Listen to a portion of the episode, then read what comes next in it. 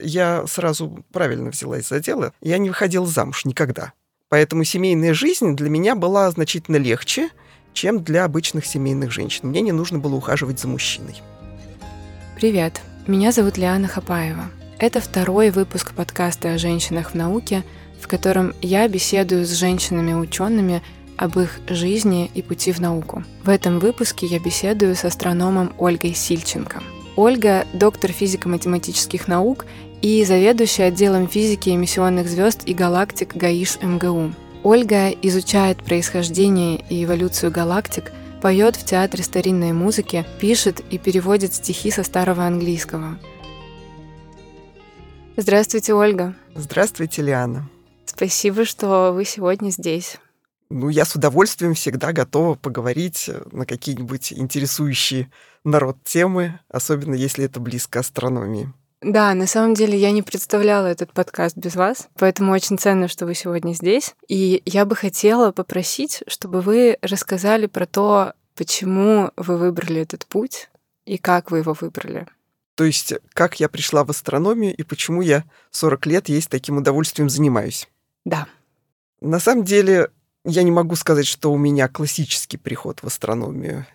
Обычно в астрономию приходят люди из любителей астрономии, которые в школьные годы там сами шлифуют телескопы, делают, вот, смотрят на небо глазом, получают от этого удовольствие, и потом приходят в Московский университет учиться на профессионального астронома. У меня был путь не такой. Я в старших классах была очень художественной натурой и увлекалась скорее гуманитарными дисциплинами. Я увлекалась историей, меня очень любила наша учительница литературы и намеревалась сделать из меня профессионального филолога. Но случилось так, что у меня папа был профессор математики. И он был категорически против как гуманитарных наук в качестве профессии, так и против музыки, которой я тоже в это время занимался очень серьезно. Я пела в ансамбле имени Локтева и была там солисткой, всеми уважаемой. Вот из моего поколения солистов ансамбля имени Локтева вышли две заслуженные артистки России, одна народная артистка России. То есть, в принципе, у нас был хороший такой уровень, Неплохо, и да. я могла бы выбрать и этот путь. Но папа у меня был профессор математики, и он сказал только физико-математические дисциплины. И, собственно, мы с ним торговались. Потому что, хотя я училась в физико-математической школе, я закончила вторую школу, опять же, благодаря папе, спасибо ему за это, но выбирать именно профессию, связанную с физикой или с математикой, мне как-то не очень хотелось, и мы торговались. И мы выбрали астрономию, потому что, с одной стороны, это физико-математическая дисциплина, ее преподают на физическом факультете Московского университета, это астрономическое отделение физического факультета, а с другой стороны, для меня всегда астрономия была чем-то очень красивым. Ну вот поднимаешь голову, смотришь на ночное небо, это очень красиво, это трогает просто до глубины души. Для меня сначала астрономия представляла вот такую вот художественную ценность. Спустя 40 лет это также трогает? Да, это также трогает, это потрясающе совершенно красиво. Ну вот вы, наверное, знаете, те, кто интересуется астрономией как любители, что когда полетел Хаббловский космический телескоп, буквально с первого года американцы стали собирать картинки для народа. У них это публичная галерея, где собраны фотографии, сделанные Хаббловским космическим телескопом. Там есть и галактики, там есть и туманности, и красивые звезды. Вот именно такая художественная сторона астрономии, которая захватывает ну, буквально любого и каждого, ею пользуются профессиональные астрономы, чтобы поддержать науку со стороны налогоплательщиков, а для тех, кто астрономией занимается, это тоже очень важный момент, вот такая вот художественная составляющая, эстетическая составляющая астрономии. То есть у вас получилось совместить собственные эстетические потребности с желаниями вашего отца? Да, совершенно верно. Что было дальше? Вот вы пришли на астрономическое отделение физического факультета МГУ. Вы сразу поняли, что вы хотите заниматься происхождением и эволюцией галактик? Все было примерно так. Ну, во-первых, я сразу поняла, что я хочу работать в ГАИШе, в Государственном mm. астрономическом институте имени Штернберга в составе МГУ. Именно вот сразу эстетическое было впечатление, потому что сначала мы пришли на физфак, и физфак — это пять этажей с длинными темными коридорами, с темными панелями, все так серьезно. и немножко давит. А потом у нас буквально с первого курса, с первой же недели нам читали уже и астрономические курсы, и читали их в ГАИШев, Государственном mm-hmm. астрономическом институте. Это Где отдельное вы здание. до сих пор. Да, mm-hmm. это отдельное здание. Вот мы прибежали туда на лекцию. Уютный двухэтажный домик с желтенькими стенами. Входишь, деревянные лестницы, деревянные, так сказать, панельки, все так светло, все так уютно. Я как вошла и сказала, я буду работать только тут. Вот, потому что сразу вот такое вот тепло какое-то. Ну, потом действительно оказалось, что и коллектив очень теплый, и помещение такое намоленное поколениями. Действительно очень уютно и приятно там работать. Вот. Ну, а что касается галактик, то к галактикам я пришла на третьем курсе, я не форсировала процесс занятий наукой. У нас были студенты, которые с первого курса занялись наукой. Это всегда очень поощряется на астрономическом отделении МГУ. Вот я не спешила, я закончила на пятерке первый курс, я закончила на пятерке второй курс. А на третьем курсе у нас были обязательные курсовые работы. Нужно было выбрать тему и выбрать научного руководителя. На стене висел список тем, которые научные руководители предлагали студентам третьего курса. Я прочитал весь этот список, там были сложные названия, не очень понятные третьекурсницы. И вдруг я увидела эволюция цвета галактик. Вот угу. тут, во-первых, все было понятно, что такое эволюция, что такое цвет, что такое галактики. А во-вторых, вот галактики это было далеко. Я всегда вот со своей художественной натурой стремилась подальше от Земли. Ну что такое там Луна? Ну это близко. Вот даже звезды это все равно близко, а вот галактики это далеко, непонятно, в смысле неизвестно и интересно. И я выбрал эту тему, и с тех пор, собственно, все 40 лет я так и занимаюсь эволюцией излучения галактик.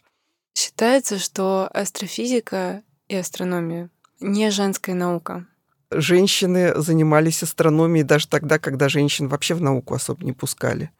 Если мы посмотрим там, на шкале последние 200 лет, то мы увидим крупнейшие фигуры женского пола в астрономии. Вот. И, конечно, они не могли заниматься астрономией профессионально, потому что у женщин вообще э, с профессиональным трудом были проблемы до последнего времени. Но э, если у них были удобные семейные обстоятельства, ну, например, Каролина Гершель, она была сестрой младшей сестрой великого астронома Вильяма Гершеля. И когда Вильям Гершель получил позицию королевского астронома в Англии, она стала ему помогать и так хорошо ему помогала. В общем, она вела все его записи. И после смерти Гершеля она издавала несколько лет, издавала каталоги на основе вот многих лет наблюдений.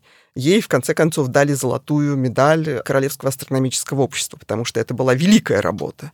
Начало XIX века, тогда фигур, которых по масштабу можно было бы сравнить с братом и сестрой Гершель, не было.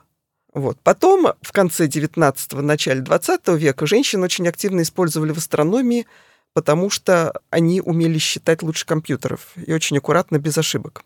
Я своими глазами видела, когда была в Кейптауне, в Кейптаунской... Тогда она была английской обсерваторией в начале 19 века, сейчас это Южноафриканская астрономическая обсерватория. У них в историческом музее висит э, историческая же бумага, газета с объявлениями о найме на работу. Это начало 20 века — приглашаются на работу девушки незамужние на должность вычислителей. Почему именно незамужние? Потому что, когда девушки выходили замуж, они уже начинали отвлекаться на семейные проблемы, они становились более рассеянными. Mm-hmm. А чтобы вычислять, когда вот компьютеров еще не было, в астрономии всегда очень много было вычислений, чтобы аккуратно вычислять, нужны были именно молодые девушки, аккуратные, э, способные, усидчивые, и, по-моему, рассказывали уже про э, Пулковскую обсерваторию. Кто-то из классиков Пулковской обсерватории, тоже на грани 19 и 20 веков, говорил, вычислитель должен быть девиц.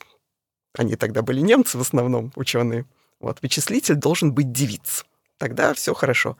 Поэтому в астрономии женщины работали всегда, и вот опять же на грани 19 и 20 веков была знаменитая группа женщин Генри Пикеринга, э, в которой совершались великие открытия относительно звезд. Они составляли каталоги, вели наблюдения за звездами, и в частности знаменитая зависимость э, период светимость для цефеид, это то, что совершенно необходимо для измерения расстояния во Вселенной, она была открыта вот тоже женщиной, э, членом вот этой команды Генри Пикеринга. Конечно, наставки там был в основном и Генри Пикеринг, а они э, трудились почти на общественных началах. Вот. Но, тем не менее, это была чисто женская команда, которая делала великую работу. Как ситуация выглядит сейчас в России, как вам кажется? А, в России, я думаю, что примерно треть астрономов женщины. Но это связано не с тем, что женщин не пускают в науку. Все-таки физико-математическое образование, оно действительно традиционно больше предлагается мужчинам. Хотя, опять же, вот я закончила вторую школу, и у нас там ходила байка, которую приписывали, опять же, Колмогорову, основателю уже не второй школы, а Колмогоровского интерната МГУ для способных школьников. Он утверждал, что в возрасте 13-14 лет самые способные в математике девочки – вот если набирать седьмой класс, то девочки будут побеждать мальчиков с большим перевесом. Но потом, после 15 лет, начинается ветер в голове, связанный уже, так сказать, со всякими романтическими увлечениями, и они уже э, математикой почему-то вот так усердно, как правило, перестают заниматься. Ну, связано это, очевидно, с какими-то действительно особенностями физиологического развития. Но вот действительно на физфаке девочек меньше, чем мальчиков учится. С этим связано, очевидно, что в астрономию приходит девочек меньше, чем мальчиков.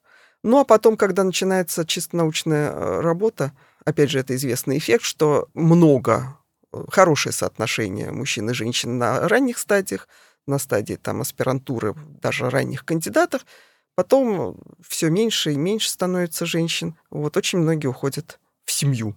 Это действительно проблема достаточно сложная, потому что к тебе приходят, как научному руководителю, приходят способные девочки, и хочется, чтобы они занимались наукой, и они успешно очень начинают в той же аспирантуре. Но вот у меня, например, по моей небольшой э, статистике такой вывод, что после второго ребенка женщина из астрономии из науки уходит. Один ребенок это хорошо, а вот после второго ребенка, как правило, они уходят из науки. У вас один ребенок? У меня один ребенок. Вы не ушли из науки?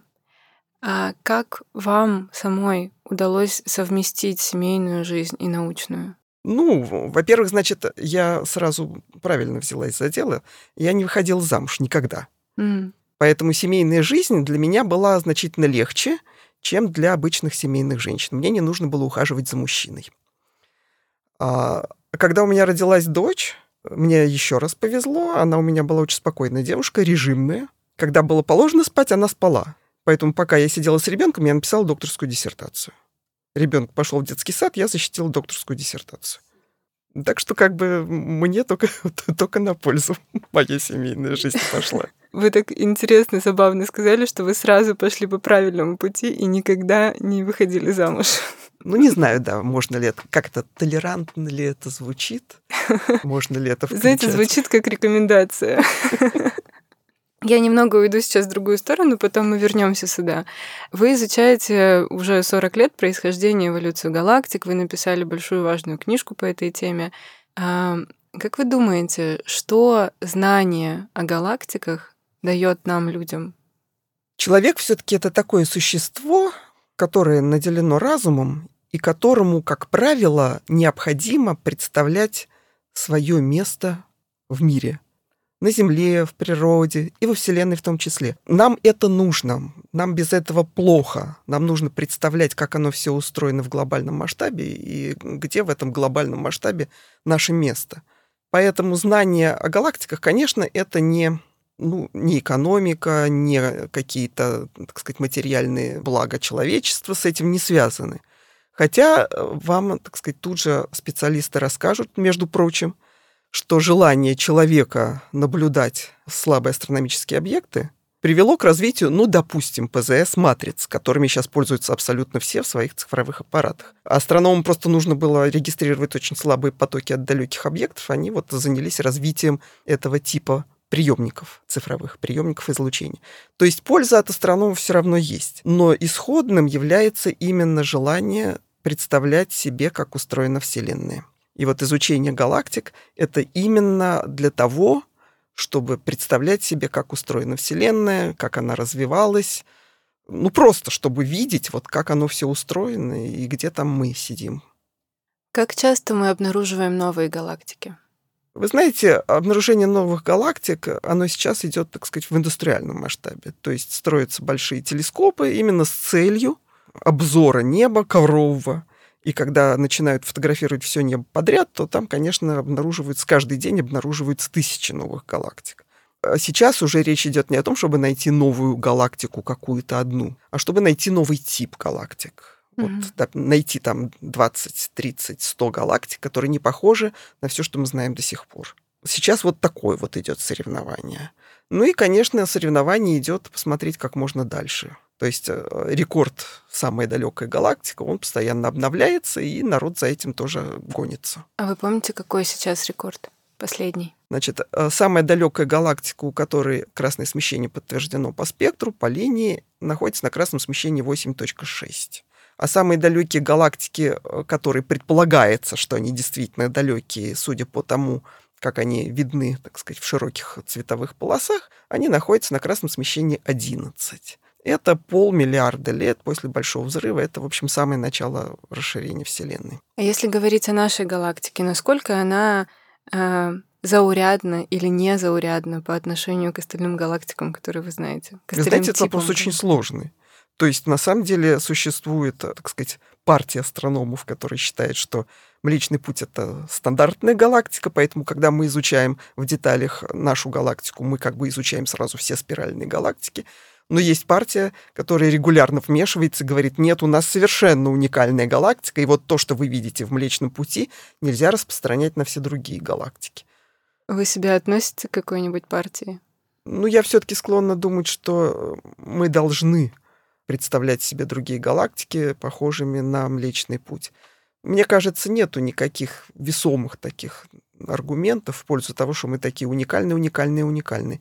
Это скорее теоретикам, потому что Млечный Путь, нашу галактику, мы конечно, изучаем в больших деталях, чем более далекие галактики. Это все рядом с нами. Мы отдельные звезды можем изучать больш... просто миллиардами. Поэтому мы представляем себе строение Млечного Пути и эволюцию Млечного Пути в очень больших деталях. Но теоретики, космологи, которые предсказывают эволюцию всей Вселенной сразу, они регулярно упираются в то, что их предсказания э, не сходятся с тем, что мы наблюдаем в Млечном Пути.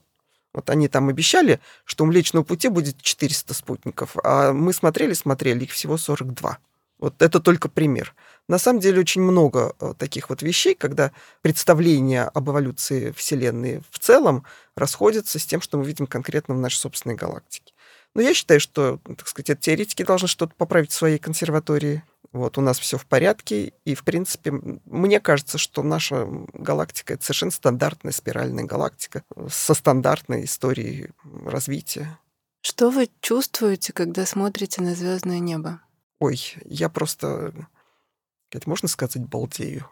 Конечно, можно сказать все, что э, угодно. Это, это, это, это, конечно, а, полное оцепенение и восторг.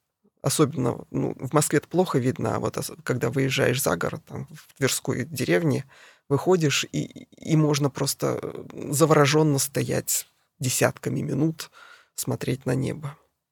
Вот такой вопрос. Вы чувствуете свою исключительность потому что знаете, что вы, смотря на звездное небо, понимаете его лучше, чем среднестатистический человек, или нет? Нет, исключительность я не чувствую, потому что когда мы смотрим на небо вот с Земли, каждый человек видит одну и ту же картину.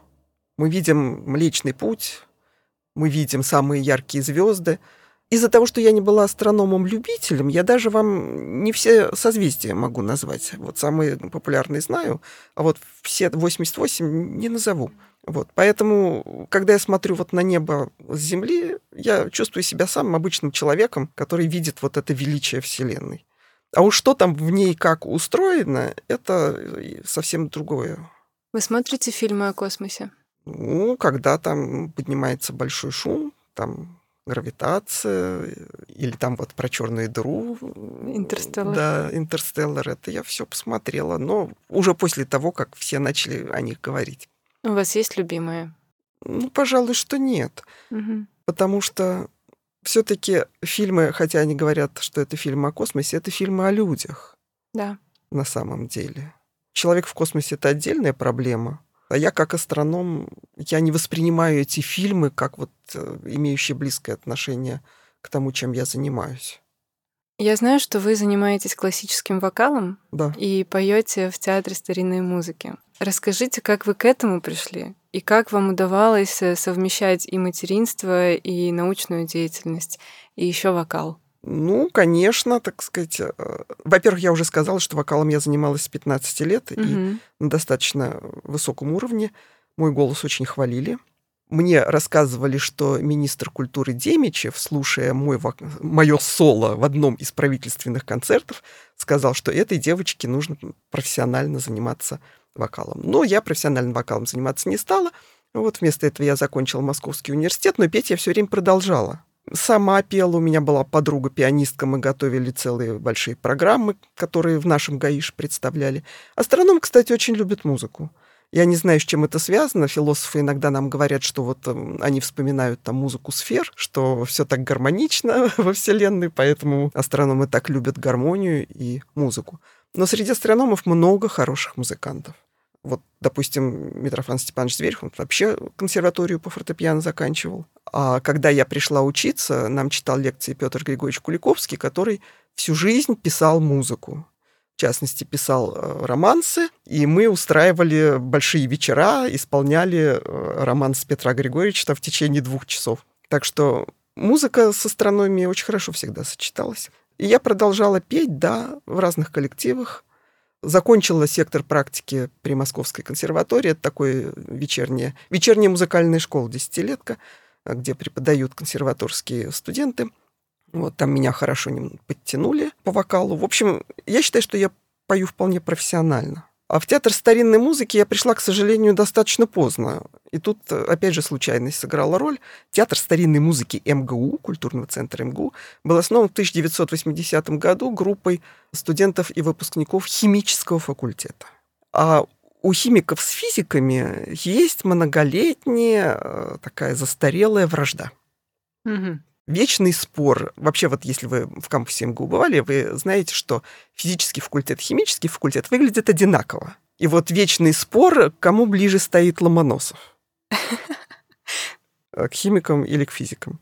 Допустим, день химика, день физика на ступеньках. Это всегда обращение к конкурентам, как говорится. В общем, у химиков и физиков всегда была конкуренция и вражда. Поэтому в театр старинной музыки, основанный химиками, вот я с самого начала как-то вот не попала. У нас была своя опергруппа, оперная группа в Гаише. Мы пели свою оперу. Вот. А в театр старинной музыки, собственно, я попала уже после 2000 года в достаточно зрелом возрасте, там 40 с чем-то мне было, когда уже действительно ребенок подрос. Тоже попала совершенно случайно. Я была в ФИАНе, Физический институт Академии наук, а у них э, вечера музыкальные по средам, и у них там пела некая интерприза, вот они представляли оперу Нерон Рубинштейна, и самую сложную мецсопрановую партию пела Евгения Малеева, которую представили солистка театра старинной музыки МГУ. Тут я сказала, ага, такие солисты поют в МГУ в самодеятельности. И я пошла в театр старинной музыки. До сих пор мы с Евгенией Малеевой, так сказать, вместе поем в театре старинной музыки МГУ. Она, конечно, на две головы выше меня. У нее голос просто, просто потрясающий. Там я могу сказать, что в Большом театре таких солистов нет. У меня более скромные способности, но тем не менее, так сказать, мы очень а, гармонично друг друга дополняем. И в Театре старинной музыки а, под руководством старшего научного сотрудника химфака Валерия Абрамовича Крейсберга действительно очень высокий уровень классической музыки. Там представляются оперы, причем оперы, которые ну, не часто идут вообще на профессиональных оперных сценах. Я могу с гордостью сказать, что в позапрошлом году мы представили оперу Персела «Король Артур» впервые в России в оригинальной версии Персела. Вот, я лично переводила текст со старинного английского в стихах, вот, и музыку мы полностью воспроизвели, так что у нас идут уникальные э, оперы, уникальные концертные программы, и уровень и вокала, и уровень оркестра очень высокий. У нас собственный оркестр. Вы практически пришли в стан врага и привели туда еще дочь, насколько я понимаю. Правильно? Я видела ваше выступление с дочерью.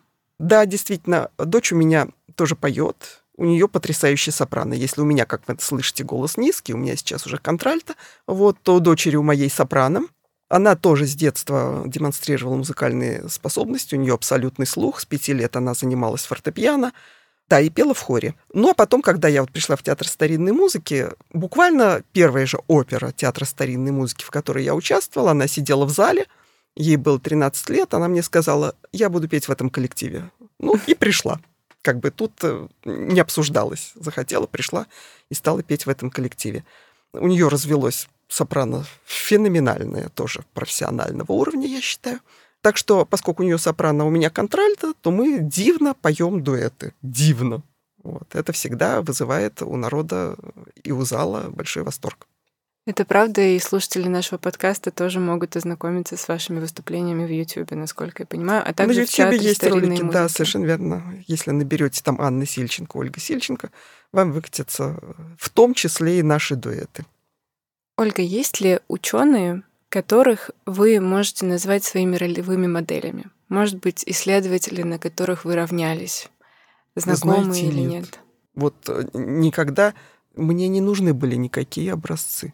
То есть мой научный руководитель Анатолий Владимирович Засов, вот тут я, так сказать, э, уж признаюсь, что когда я была студенткой, мне казалось, что он чудовищно умен.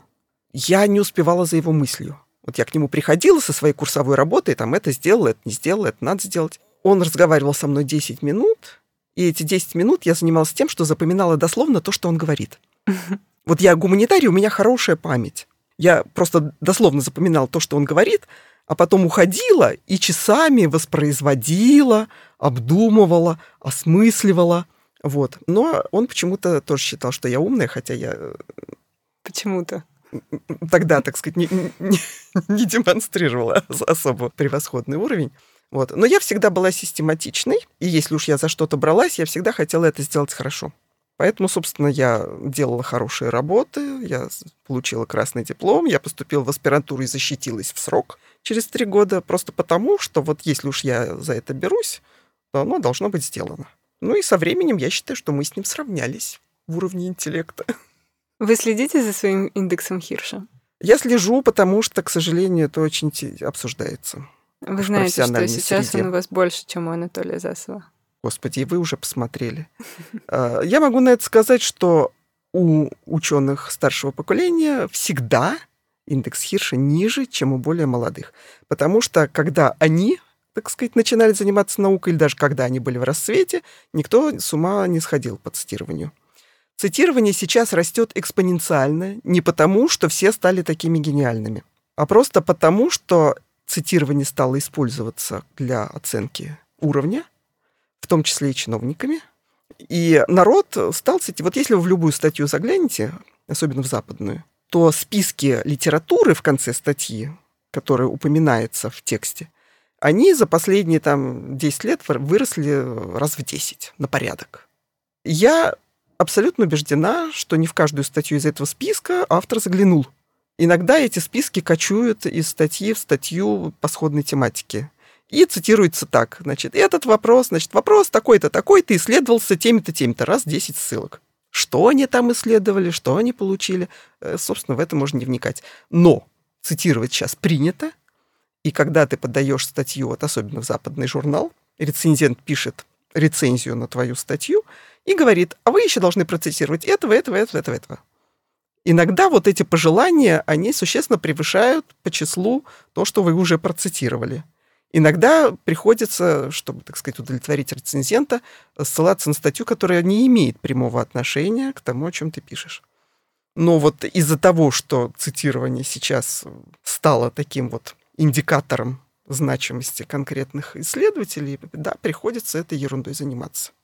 Что бы вы посоветовали девочкам, которые хотят или планируют заниматься наукой? Ну, если вы хотите заниматься наукой, то занимайтесь наукой. Вот э, что я могу посоветовать? Не отказываться. У нас нет никаких ограничений для женщин в науке. Никаких формальных ограничений. Более того, если, так сказать, есть, э, появляется девочка там среди студентов, среди аспирантов, которая хорошо и охотно занимается наукой, все очень радуются. И если она захочет защитить кандидатскую диссертацию или докторскую диссертацию, все поддержат и просто на руках ее, так сказать, в эти доктора внесут. Вот. Но иногда приходится слышать, что на бытовом уровне мужчины-коллеги могут проявлять скептицизм.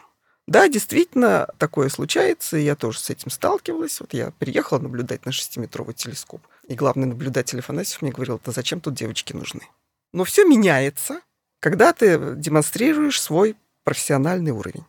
Не надо обращать внимание на вот такие вот э, какие-то мелкие бытовые, ну, я даже не могу сказать, что гнобят. Нет, нет, такого нет.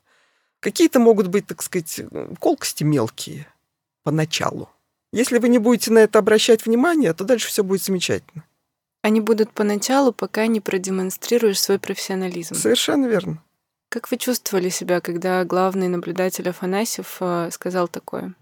Ну, я вообще девушка азартная. Поэтому, если мне в чем-то не доверяют, то я, конечно, все сделаю, чтобы показать, что зря не доверяли. Ольга, спасибо, что вы сегодня были здесь со мной. Спасибо, что поделились историей своей жизни и своего пути в науку. И вам спасибо. Была приятная, интересная беседа. С вами были ведущая Лиана Хапаева и астрофизик Ольга Сильченко. В следующем выпуске мы поговорим с когнитивным психологом Марией Фаликман о когнитивной психологии, материнстве и творчестве. Оставайтесь с нами, подписывайтесь на наш канал в Телеграме, ставьте оценку подкаста в приложении. Пока.